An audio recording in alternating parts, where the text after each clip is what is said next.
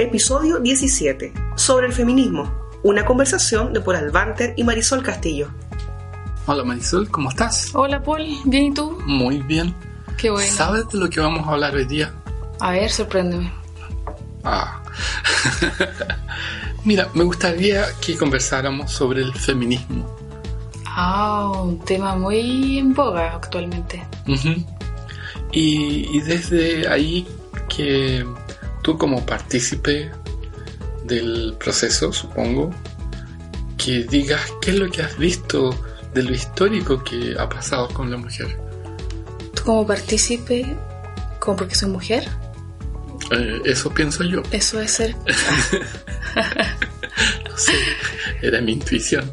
ok, de lo histórico, mira, creo que siempre ha estado, desde mi concepción de vida, ha estado presente el tema de la mujer, eh, ¿cómo decirlo? Como levantándose en cada una de las aristas de la vida muy, muy de a poco. ¿Cómo así? Por ejemplo, la mujer en la familia, la mujer eh, en el trabajo, la mujer que vota, la mujer que tiene voz, la mujer que crea, ¿Qué vota con B corto o B larga? con B corta y con B larga, Ah, ya. porque puede votar muchas cosas, con B Uh. larga. Uh. Eh, creo que de a poco ha ido, eh, de a poco estoy hablando desde la historia, de, desde- Ujú. no recuerdo el año exactamente cuando fue que la mujer empezó a tener su voto. 2003, pero bueno. ¿Qué? No, Ah. Ah, creo que no, escuché algo. 1903. 1903. Fue, me parece Gracias. que fue. O 1905. Em, hoy día, en los últimos 10 años, podría decir, o los últimos 20 años, el crecimiento de la mujer, la presencia, más que crecimiento, también es la presencia de la mujer Mm. en el mapa de. es tremendamente notorio y tremendamente valorado principalmente para las mujeres. Ahora, ¿crees tú que hay que entender el proceso histórico como para decirse o no decirse feminista sin antes defi- definir qué Ah, de sería? todas maneras, de todas Sí. maneras, creo que es una palabra que muchos usan y, y puede ser que la concepción no sea la correcta. Y, y dentro de tu concepción, ¿qué sería ser feminista? Eh, bueno, wiki, no. Ser feminista para mí significa eh, darle voz al pensamiento del sexo femenino. Ya. Ok. ¿Y, y cuáles serían las creencias por detrás de para darle esa voz? Mm. Eso es lo contrario, lo opuesto, que fue muy reservada a la mujer durante mucho tiempo. Fue muy callada, muy escondida. eh, su opinión, su voz no era relevante. Hubo una, hay una creencia de que la mujer está en la cocina, que la mujer es para criar los hijos, Claro. que la mujer no tiene que aprender, que no es necesario. ¿Pu- ¿Puedo decir algo antifeminista? Con Porque cuidado, sí. Con cariño. Eh, bueno, bueno, yo sé que yo sé que digo esas cosas así, pero si históricamente la mujer era quien cuidaba a los hijos, ¿por qué ella no le enseñó algo diferente? ¿A la misma mujer? No a, lo- a sus hijos. Es una, es una pregunta. Sí, mira, yo creo que es una pregunta bien, bien válida. Yo creo que eh, sí, yo creo que hubo mujeres que ocultamente le enseñaban a sus hijos a pensar diferente, Ya, pero también creo que el poder del hombre en ese entonces era tan grande ya. eh, y amplio Mm. que... ¿Físico dices tú, principalmente? Mm, No, no, lo hablo desde las redes, Ah, ya. de redes, de contacto, de influencias. Eso se mantiene, ¿o no? Sí, pero también está la mujer más presente que antes, Sí, en- dentro de esas mismas redes, que antes la mujer no estaba permitido que ingresara. Por claro. lo tanto, era poco el campo que ella podría abarcar si le daba, por ejemplo, a sus hijas o a sus hijos una, un- una concepción distinta de lo que significa la mujer en el mundo. ¿Qué probabilidades tendría esa pequeña o ese pequeño cuando crezca, cuando la influencia masculina sigue siendo tan poderosa en ese entonces? Cierto. Ahora, ¿qué se argumenta a favor y qué se contraargumenta en contra del De, feminismo? Mm, es- es- mira, está tan presente hoy día en las redes sociales, está tan presente hoy día en los negocios, en, en, en las noticias. Eh, yo creo que se contraargumenta de que a veces eh, estamos sobre reaccionando y convirtiendo todo aquello en feminismo.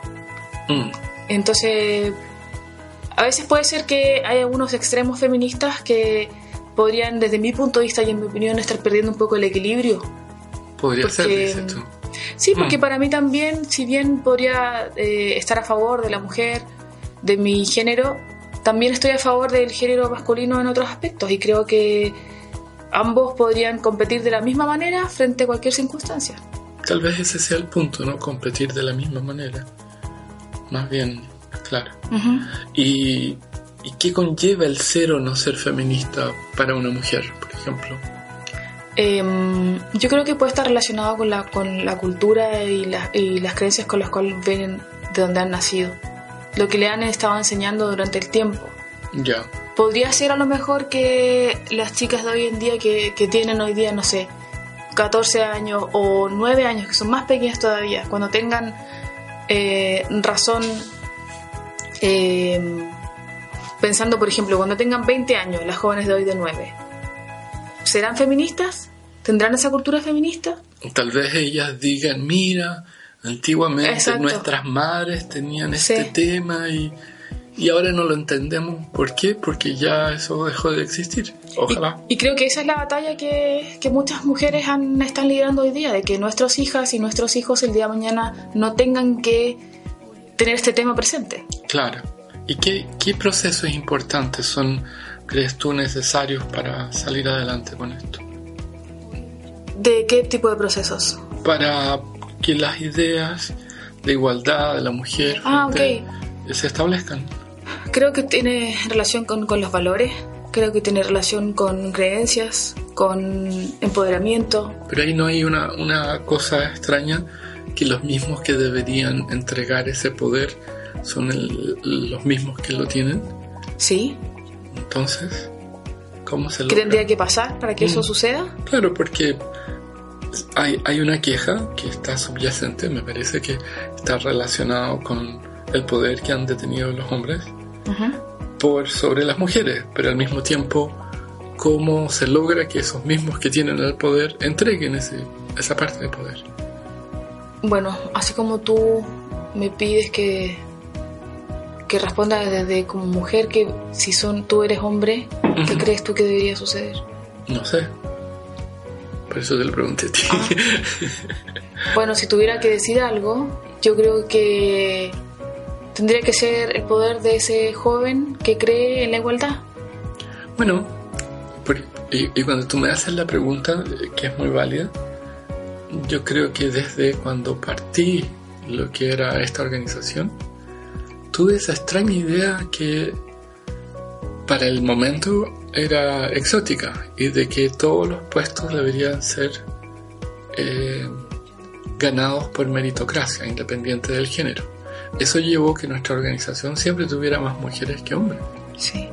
Claro, entonces, pero la idea era, o sea, ¿por qué me voy a fijar en el género, en el credo, en su preferencia sexual o lo que sea, si lo que yo quiero es que haga tal y cual función y desarrollo laboral? Súper de acuerdo contigo. Claro, pero no es que yo dijera, ¿sabes qué? Tengo una idea feminista. Nunca lo pensé como, ¿sabes qué? Soy súper feminista. Claro. Ahora soy inclusivo. o ahora soy inclusivo. Claro. Claro, claro. Sí, totalmente de acuerdo contigo. Más bien buscaba como un buen empresario en ese momento, o tal vez no tan buen empresario, pero buscaba que, que las cosas fueran bien hechas. Y me parecía ilógico como decir, no, porque es que es una mujer, ¿no? Que va a tener el rollo y después se va a poner a llorar. Y decía, pero ¿qué onda? Si hay de todo. Los hombres también lloramos. Claro. Bueno, entonces sí, tendría que ser que, que hubiesen más personas que piensen, que piensen de esa manera, Mm. tan, tanto mujeres como hombres. Y ahí cuando eres feminista, ¿cómo te relacionas con el mundo?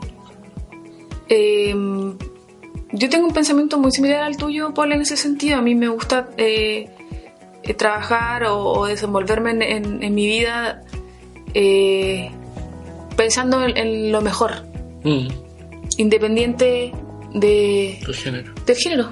claro. Lo mejor para esa persona, lo mejor para mí, lo mejor para el entorno. Pero por ejemplo, en- asumiendo que... ¿Pero tú te definirías como feminista? Podría ser que en algunos, en algunos aspectos sí y en otros no tanto. En otros no. Ok. Yo creo que soy eh, Ah. más como así mi preferencia. O sea, como, como alguien dice de cierta religión, a mi manera. O sea, sí, acá sería tú feminista a mi manera. claro, a mi manera. On my way. Ok. ¿Y cómo te planteas, por ejemplo, frente a la publicidad, ya que tú trabajas también en, en temas de marketing, donde se utiliza a la mujer en una forma cosificada?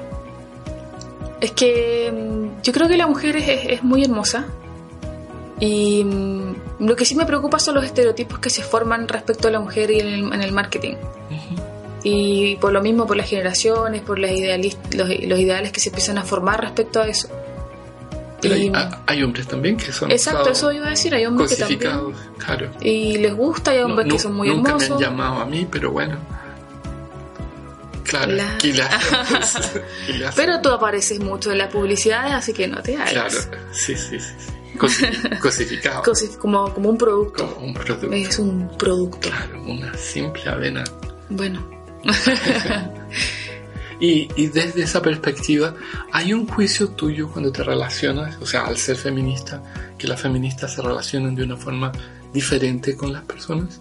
O sea, como tú eres machista, por lo tanto no hablo contigo. ah, creo que, la- que los extremos sí son, pueden llegar a ser así. ¿Sí? Sí, yo he escuchado y he visto, tengo conocidas que, que se declaran feministas y son bien extremas en ese sentido. Ya. Entonces, los extremos para mí no son, no son tan buenos, no es algo que yo consideraría dentro de mi concepción de vida.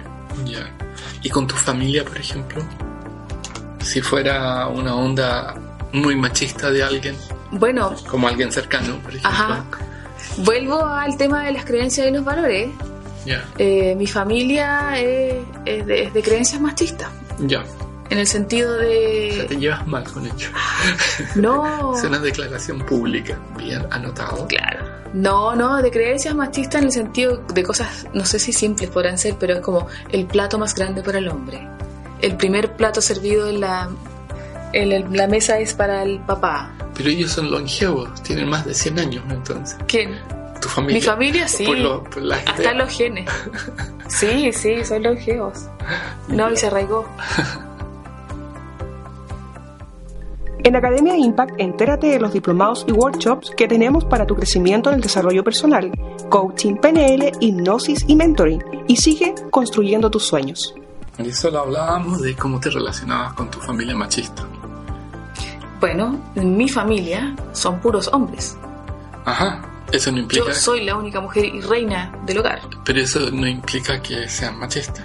No tiene ninguna relación, Claro. pero viene desde mi cultura, de tu cultura. de familia, eh, que no lo considero machista ni feminista, Ok. sino que para mí, viste, in my way, a mí me gusta eh, atender a mi familia, Ok. independiente si sean hombres o mujeres. Claro, hoy por hoy hay mujeres que no estarían de acuerdo con ese planteamiento y cada uno se... Claro, así como cada uno se sirve su plato en esta casa. O, o por último se turnan. Claro, Claro, es como tu día, mañana es que ahí yo creo que es tu día. hay una, una delgada línea porque en definitiva a mí me gusta cocinar. Ajá, claro. Entonces, si yo cocino, eso me hace convertir en, una, en machismo y que yo soy esclava de, de la cocina. Eh, no necesariamente, porque Claro si, que no. si eres una... Si eres un- un- una chef que disfrutas y lo tienes como hobby, Claro. no, claro, pero si es porque alguien te dice ya, Marisol, partiste Claro, a la cocina, no. quiero cuatro huevos revueltos y Eso no. eso no. Créeme que si algo cercano a esa realidad sucediera, no. Claro, harías dos huevos. ¿no? Ah, Oye, hay algo que sí, por ejemplo, no sé, a mí me pasa cuando yo escucho chistes que tal vez en otro momento, por cultura, por información, los hubiera encontrado divertidos, ya no, no me pasa. Por ejemplo, si escucho un chiste machista, ya no, o cosas que ofenden a... Tengo tanta conciencia de eso que, que creo que el, humorista no necesita apelar a eso para hacer humor. no. ¿A no. ti te pasa algo sí, así o no? Sí, me, me- desagrada. Como, exacto, es como conciencia, es como te estás escuchando. Claro, sí. No es gracioso lo que estás diciendo. Sí, hay, hay muchos chistes incluso de personas, por ejemplo, que tienen eh, problemas de labio leporino y entonces por eso eh, tienen problemas y dificultades en la respiración al hablar y lo encuentran muy divertido. Mm, Sí, sí, sí. Yo, yo quisiera, no sé si, si lo- los que nos escuchan han escuchado hablar de este término que se llama mansplaining, pero me gustaría comentarles a ellos que en algunas situaciones, algunos de nosotros hombres, como que adoptamos una posición doctoral o señorial, como quieran, y le explicamos en peras y manzanitas chicas a la mujer asumiendo que ella es media estúpida. Y, y eventualmente ese mansplaining es súper fuera de lugar. No sé qué piensas tú de eso. ¿Te refieres que a ¿Te decir, lo, te lo explico? a ver, con manzanitas, si es que quieres seguir adelante con este podcast? Em, ¿Te refieres que el concepto de mansplaining se refiere a que el hombre es casi que dueño y, sabor, y dueño y señor de la verdad y por lo tanto Como que la verdad pasa por él Por y él. desde ahí él la traduce a la mujer en un idioma más bajo en un idioma claro. que claro. pueda entender? Eso, Ujú. Ah, sí. ¿notas el tono de mi voz? Sí, algo agresivo conmigo. es cierto. Bueno, eh, ¿qué te puedo decir de eso? Me parece que es una, un- una creencia limitante de parte de los hombres al asumir que una mujer tiene que entender en un idioma inferior. Mm. Porque no solamente puede ser una mujer, también puede ser un hombre. Claro, claro, claro. Bueno, hay, hay gente que necesita explicaciones en todos Sí, los también. Claro. ¿Y, y tú qué, qué piensas de esto de los fem- feminicidios? Feminicidios, ¿no se dice? Femicidios. Femicidios que, y abusos. Me parece terrible y creo que esto ha estado sucediendo hace mucho tiempo atrás. Sí, que no es algo que ahora está de moda, por decirlo, es algo que ahora están hablando y están diciendo. creo que vi una estadística de Estados Unidos que asesinaban a una mujer cada seis minutos, No. una cosa así. Mm. Sí, terrible. Claro. Creo que también eso puede ser una, una ¿cómo decirlo? Una representación de lo que antiguamente y todavía se cree que el sexo débil de, de la mujer. Claro, siendo que el sexo débil dura como 25% más en longevidad Ah, que el hombre. exacto. Sí, está bueno ese- Exacto. Sí, así lo dicen. No, las estadísticas muestran que a partir de los 60 empieza a incrementarse la expectativa de vida de la mujer. Creo que de los 60 a 70 es 10%, del 70 a 80 es 10, a 15 y el 80 a 90 es entre 15 y 25. Sí, Mira, sí. Oye, ¿y, y cómo te, plan, te, eh, te plantas tú frente a esos actos de violencia y de abuso que ocurren? ¿Qué haces tú en eso? No, no contra ti, pero... ¿qué pienso al respecto? ¿O qué haces? Porque algo uno tiene que hacer en eso. Y además eres profesora. Sí. Bueno, em, ¿qué hago yo? ¿Qué puedo hacer? Tiene relación con enseñar, tal cual como tú dices, Ujú. Eh, de la igualdad, de los valores, de la importancia de cada ser humano, Mm. del respeto. Eso es lo que creo que uno puede hacer desde la naturaleza, del- desde los comienzos de, ese- de esa pequeña mente de niño o de alumno de cualquier edad, Claro. eh, empezar a inculcar lo- el respeto y la igualdad. Yo- Yo creo que hay un cuento de culpa histórica donde no, no diría que todo está relacionado de una sola forma porque siempre es tan fácil decir el responsable es este o el otro, pero los sistemas que los humanos hemos armado son tan complejos y los relatos que después se van desarrollando más complejos todavía que las visiones que desarrollamos a través de la ética y moral actual no tienen ninguna conexión con lo que vivíamos.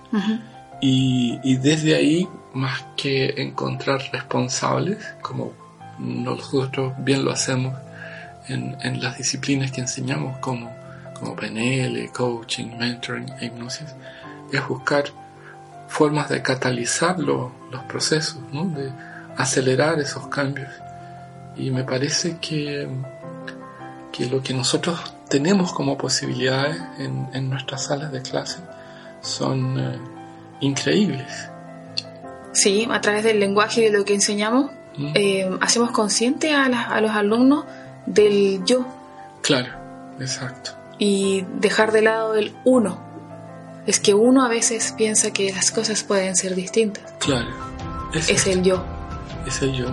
Y, y esa perspectiva también mm, me cuestiona en términos de cómo evolucionarán las familias, porque hoy día el concepto familia es tan distinto, es tan disímil, que también, así como uno habla de machismo, feminismo, mm, hay, hay formas de, de estructurar familias absolutamente distintas. No sé si leíste un libro, se llamaba La Isla. Ah, no. ¿no? Es un libro de Aldous Huxley bastante antiguo, pero en él, por ejemplo, él plantea un modelo parental donde cada infante tiene eh, siete padres. Ok. O sea, hay padres de religión, padres de moral, padres de eh, estudios como matemática, de lenguaje, de emoción, de sexo, etc. Entonces, el hecho es que en nuestra narrativa nosotros logramos una forma de familia, pero eso no significa que en el futuro eso sea lo que siga, Sí, ¿cierto? cierto. Porque desde entender el proceso de menoscabo histórico de la mujer, yo me imagino que vendrán nuevas formas de relacionarse entre hombres, mujeres y todos los géneros que tenemos, ¿no? Ahora entre medio. Sí. Sí. ¿Cómo, ¿Cómo crees tú que eso va a evolucionar en las casas y cómo se va a enseñar eso? Yo creo que eh, a las generaciones, a mi generación, eh, y con excepciones, claro, lo que no nos van a enseñar a adaptarnos a eso son nuestros mismos hijos y las generaciones que vienen en camino. ¿Cierto? ¿no? Y ahí las redes probablemente eh, y todo esto que, que se está hablando de inteligencia artificial va, va a influir. Va a ser como un reverse teaching, Claro. learning. Sí, sí. ¿Sabes algo que estaba pensando que, que sí me preocupa? O sea, más que ocupa, me preocupa. Es la discriminación positiva. Ajá, sí, O sea, como, a ver, eh, necesitamos tantos cupos de mujeres en el Congreso. claro. Ok, podría ser en una situación inicial, pero no puede ser que eso se mantenga, porque si no al final es, es una manera de decir las mujeres no son tan hábiles, Sí, porque tengo que garantizarles la meritocracia. sí, es verdad. ¿Es cierto? Em, ¿O le ves peros a eso también? A ver, un, como un pero, creo que eh, siempre hay cosas, se pueden hacer las cosas de, maneras distintas. Eh, en el Congreso las decisiones son tomadas por senadores, por diputados, finalmente está el jefe de, bueno, presidente. Mm, y ellos se rigen por leyes, ellos se rigen por estructuras y tratar de inculcarle a ese tipo de estructura de pensamiento algo que sea lógico y equilibrado, no sé si va a funcionar, entonces una directriz puede que les encaje mejor a ellos. Podría ser, claro, podría ser, es muy cierto, es muy cierto. Am, yo igual insisto en el tema de la meritocracia, siendo que hay muchas personas que están en contra de la meritocracia también, porque creen que la meritocracia es función de una base primal de educación y que desde ahí ya hubo una discriminación. O sea, es súper complejo el tema. O sea, no, no, no es para nada sencillo tú decir, prefiero la meritocracia como diciendo, bueno, eso es bueno. Pero ¿y qué pasa si el otro tuvo ya desde siempre más privilegios? Como Sí, es lo que sucede probablemente con nosotros en, sí. en nuestras vidas. Y empieza la discriminación. Claro. Otro, otro tema que a mí me parece que es interesante mencionar eh, es que, por ejemplo, hay mujeres que no entran en ciertas áreas. ¿Por preferencias? Y eso, eso te diría, por ejemplo, en términos de directores de orquesta. Hay mujeres, ¿no? No sé. Hay, sí, sí, sí, hay. Y muy, muy, muy buenas. Pero si vas a ponerlas en proporción, yo creo que no son más de, no sé, será el 10, 15, 20%. Está- Estará Pareto ahí, pero es Igual. Claro. Y, y bajo esa mirada, creo que se relaciona con la integralidad de la visión de la mujer, donde en esa integralidad ella prefiere darle más curso a sus emociones, a sus relaciones sociales emocionales, formar familia y eventualmente hay carreras que están eh, contraponiéndose a, esos estilos de vida. O sea, por ejemplo, un director tiene que cambiar de países a cada rato, viajar a cada rato. Ah, no, no, no, necesariamente eso va a ser bueno para un niño, una niña. No. Entonces, desde ahí yo creo que hay una opción de, de tomar o no tomar ese camino. ¿Cómo ves tú eso? Bueno, ah, si lo hablamos en, porcentajes, creo que podría estar generalizando un poco porque así como también tú dices que hay un 20% de mujeres que toman atípicamente carreras de ese estilo, eh, está el otro porcentaje que opta por lo, lo que es más común en una mujer, que es eh, la familia, los hijos, las emociones y el sentimiento, pero sí también hay mujeres que, que no optan por eso. Sí, sí, sí, sí. Sí, por eso te decía que hay carreras que me parece, sé, yo sé que hay comandantes de avión, pero no son las que más hay. Tú, no. Por lo menos en América Latina no es lo que más uno ve. Y claramente es una vida bastante más exigente, que conlleva sacrificios de los hijos, por ejemplo. Y me parece que la mujer, eh, en su concepción de mundo, independiente de machismo o feminismo, prefiere darle un privilegio a, sus hijos. Sí. ¿Sí? Como generalidad. Sí, como generalidad yo sí, creo a que sí. A pesar que pudiera delegar en otro, en su pareja, pero... a, mí me parece, a mí me parece súper bien. Hasta, hasta el momento que haya como ese balance entre un alto porcentaje de mujeres que prefieren eh, lo, general, lo general y ese porcentaje de mujeres que de a poco va a ir creciendo, eh, que prefieren tener como esta vida mucho más individualista. en, definitiva, que que te da poco espacio para tener una relación familiar para, con hijos.